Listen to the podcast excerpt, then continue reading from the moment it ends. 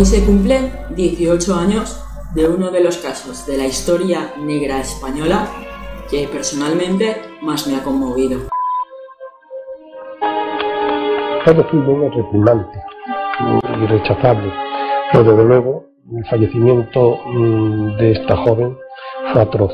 La joven española Sandra Palo Bermúdez, de 22 años, con una discapacidad psíquica leve, en mayo de 2003, resultó brutalmente violada y asesinada por un grupo de menores de edad, en un caso que conmocionó a la sociedad española. Decían que Sandra había nacido para sufrir. Desde su infancia sufrió bullying. Con nueve años superó una dura meningitis. Yo he tenido muchos enfrentamientos con muchos, muchos chavales del instituto, porque bueno, mm, siempre venía con la cartera pisoteada, siempre eh, o le habían roto la cazadora, venía con la, mochila escupida. Pero a los 12 todavía fue peor. Un accidente de coche le dejó ella inocencia y mentalidad que tenía en aquellos momentos, para siempre.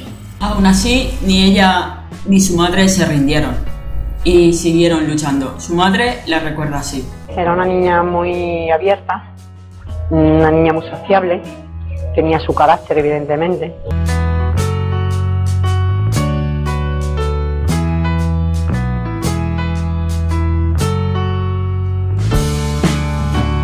Los vecinos señalaron que Sandra no tenía ningún rasgo físico que denotara el retraso mental que padecía.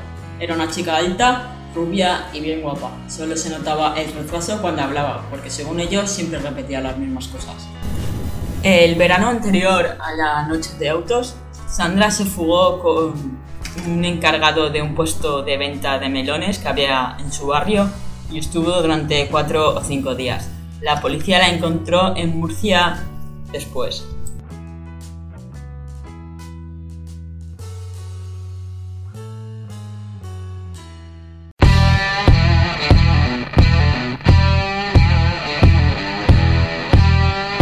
La banda del chupete, como fue bautizada por la policía, la formaban seis hermanos que se criaron en una chabola de las mimbreras. No levantaban un palmo del suelo y pasaban aquellos días de finales de los 90 lanzando piedras contra los coches que circulaban por la autovía.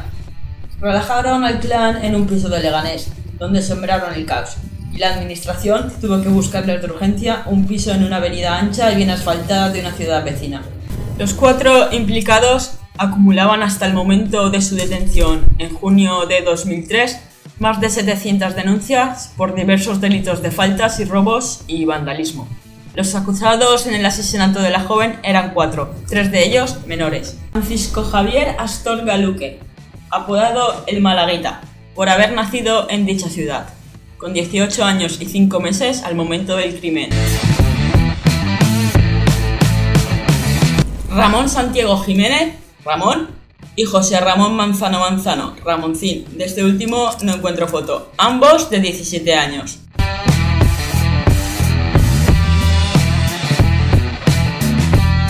Rafael García Fernández, el Rafita.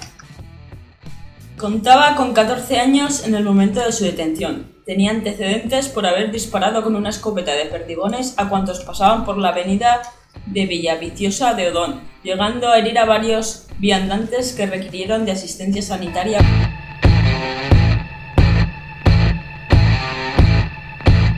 Acumulan incluso más de 700 denuncias, eh, no solo estos menores, sino todos los de la banda del chupete sumadas. Esos fueron los datos que, a nosotros nos ofrece en su momento la policía, que, eran cerca de 700 denuncias ya que acumulaban, y no pasa nada, es absolutamente eh, irrelevante la, calificación penal que se les dan porque están, o sea, igual que entran en comisaría salen. Eh, nosotros tuvimos oportunidad incluso de hablar con algunos de los, de los policías y decían que estaban absolutamente desesperados, que les daba igual detenerlos porque los veían a las horas en la calle. Aquella madrugada del 17 de mayo de 2003, de regreso a casa tras haber ido a tomar algo con sus compañeros, eh, Sandra se encuentra un poco digamos que estaba un poco nerviosa porque a esas horas ya no pasaba ni el autobús ni el metro. Eh, pero tenía que llegar temprano a casa, ya que su hermano menor, el de 9 años, recibía la primera comunión al día siguiente. ¿Qué hora es? Las 3 menos 10. Su madre le dijo que no llegara tarde y que intentara coger el autobús. Se encuentra en la plaza elíptica esperando a que pase el autobús, el autobús que no va a pasar. La joven avisa a su madre, le cuenta que se va a retrasar. Mamá, que se nos, que se nos ha hecho tarde. Que ya no hay más autobuses. Que me vuelvo andando.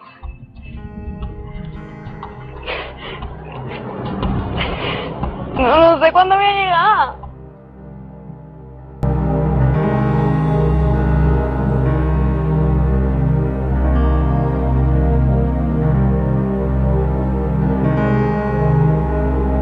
Mientras Sandra se encuentra esperando el autobús junto a un amigo que también tiene discapacidad, se detiene un coche en el que viajan los cuatro ocupantes que más tarde serán acusados de asesinato. Todos ellos con edades comprendidas entre los 14 y los 18 años, delincuentes desde la niñez y con innumerables estancias en centros de menores. El mayor se fija en ella y dice a sus amigos, quiere liarme con esa. Detienen el coche y obligan a Sandra y a su amigo a subirse en el coche. Después se dirigen hacia Getafe.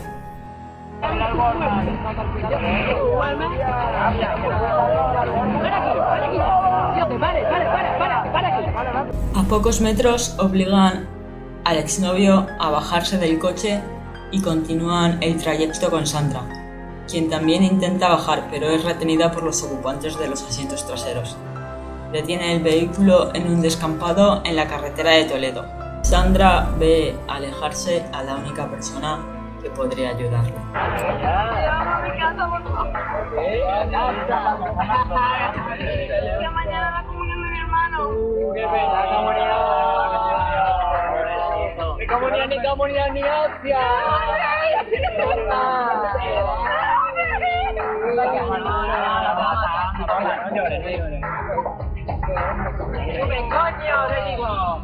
Sobre las 3 de la mañana aproximadamente, yo recibo un mensaje de Juan Alberto, que está registrado en los juzgados y está registrado en la sentencia.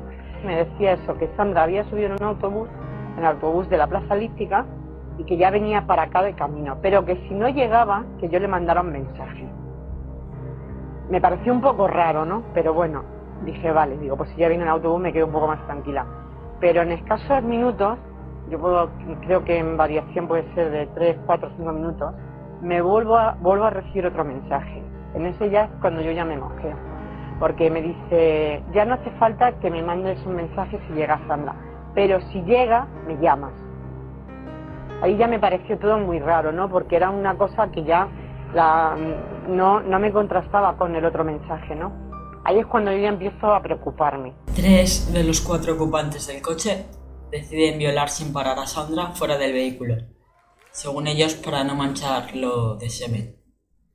Rafita se limita a sujetar a Sandra.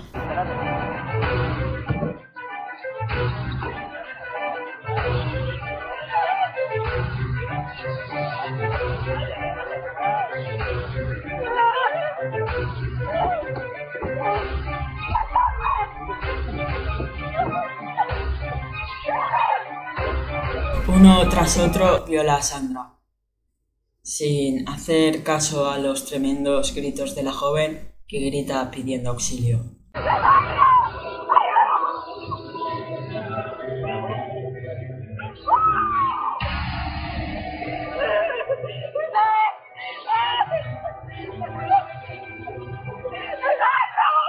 Cuando terminan, la víctima intenta incorporarse y levantarse para irse, pero está muy dolorida.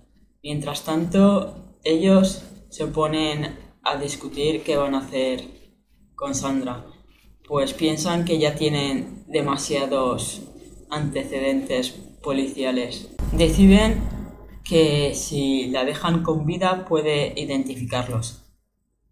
Así que piensan en hacer Otra cosa todavía peor, el principal acusado, el malaguita, sube al vehículo y lo arranca atropellando a la víctima hasta en siete ocasiones. Tras los sucesivos atropellos, la joven agonizante permanece en el suelo pero con vida. Es uno de los crímenes en los que he observado se descargó una gran violencia, eh, digamos, una mm, gran salvajada hicieron con esa pobre mujer. Em, todo crimen es repugnante y rechazable, pero desde luego el fallecimiento mm, de esta joven fue atroz. Eh, para consuelo, si cabe un poquito de consuelo, dentro de la atrocidad ha habido una serie de fases en que perdió conocimiento, o que estaba sin inconsciente. Gracias a ello no sufrió mucho, pero de todas formas, en los momentos en los que recobraba el, conocimiento, aunque no le doliese la atrocidad mm, de percibir lo que a su vez le estaban de nuevo realizando, eso supone una verdadera salvajada. Los cuatro psicópatas desarmados se les ocurre que van a acercarse a una gasolinera y así comprar un euro de gasolina para regresar al lugar de los hechos donde aún está Sandra semi inconsciente, rociarla y prenderle fuego para deshacerse de las pruebas. La joven fallece a consecuencia de las graves quemaduras. Según la autopsia hecha por, como hemos oído, el prestigioso Frontela, eh, la víctima presentaba múltiples y graves lesiones en el tórax bilateral marcas de rodaduras neumáticas en la zona interior de los músculos, fractura de columna vertebral, carbonización de casi la totalidad de su cuerpo y una bolsa en la cabeza grapada al cuello con una grapadora que fue encontrada unos metros más adelante. El Citroën ZX rojo que se utilizó durante el crimen nunca fue localizado. Se piensa que lo quemaron y lo tiraron por un barranco. Sandra fue encontrada medio carbonizada a la mañana siguiente por un camionero en la cuneta junto a la empresa de rótulos en un municipio de Leganés, en Madrid. Mientras tanto, en su casa, el que iba a ser un día muy feliz para su familia, pronto se convertirá en el peor de sus vidas. Yo tenía hacer de tripas corazón porque, claro, era un día muy importante para mi hijo y yo no podía pensar en que mi hija le había pasado nada. Solamente podía pensar en que mi hija, por miedo, a represalias que le, le pudiéramos decir no llegara, no, no, hubiese venido esa noche. Yo no podía evitar las lágrimas, evidentemente tenía que ir cada dos por tres a retocarme al baño para que mi hijo no sintiera lo que a mí me estaba pasando.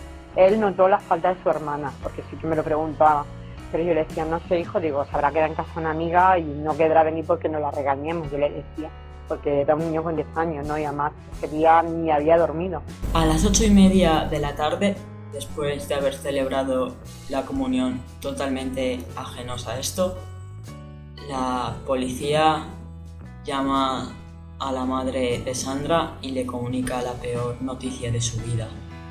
El suceso conmocionó a toda España y los asesinos, prácticamente como ajenos, como si no fuera con ellos, iban presumiendo, iban agloriándose de todo lo que le habían hecho a Sandra.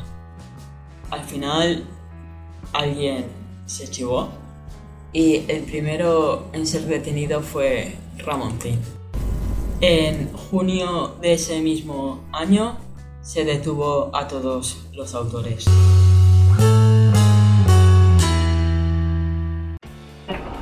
A mí lo que más me sorprende sobre todo es la brutalidad de lo que cometieron, la tranquilidad que presentan. Cuando se juzgan sus hechos es una tranquilidad absolutamente pasmosa, como si no, no pasara nada, como si estuvieran ajenos de la realidad. Ella repetía otra vez, no la matase, no lo mismo, Y la estábamos calmando, tranquila, que no, que no íbamos a hacer nada y tal. Después fui yo, lo hice con ella, me retiré. Cuando terminé, me retiré con Rafita a limpiarme. Este personaje, Malaguita, fue detenido el 12 de junio en el distrito del Puente de Vallecas. Fue condenado a 64 años de prisión por tres delitos de violación y uno de asesinato con los agravantes de alevosía y de ensañamiento. ¿Para qué quieren hacer con ella? ¿La iban a robar? ¿El qué le iban a robar? ¿Y robaron? ¿Y la robaron? No. No. ¿Qué hicieron con ella? No lo sabes.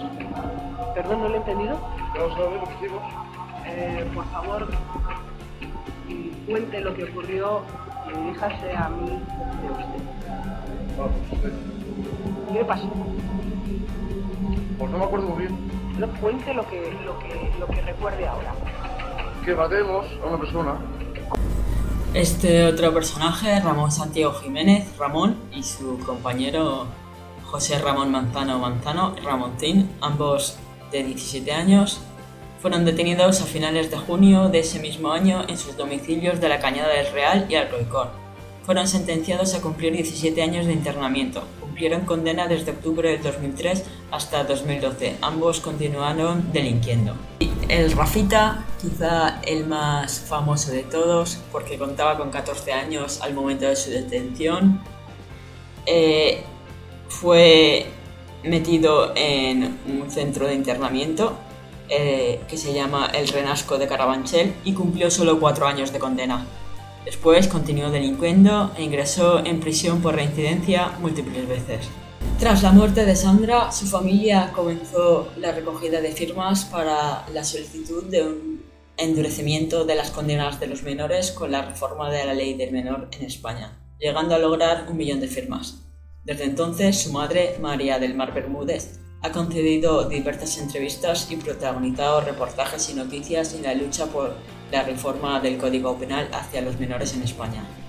La evolución del caso levantó un gran revuelo mediático y el planteamiento de las reformas para el endurecimiento de las penas de los menores delincuentes en España. Se organizaron manifestaciones, recogidas de firmas y en la actualidad se encuentra en funcionamiento la Asociación de Sandra Palo para la Defensa de las Libertades. En 2019 se inauguró un monumento en su memoria, que fue vandalizado poco después derramando pintura sobre él. Y hasta aquí el vídeo de hoy. ¿Qué os ha parecido? Ahora entendéis por qué es uno de los que más me conmueve. Quiero saber vuestra opinión. Por favor, dejádmelo en los comentarios y suscribiros al canal que veo que ya somos 200 conspiranoicos. También quiero saber vuestra opinión sobre la injusta ley del menor. Que los hagan de sufrir. Por lo menos, mm, si no es una cuarta o es una media parte, pero que le hagan de sufrir. O sea, como mínimo los dejen parapléjicos.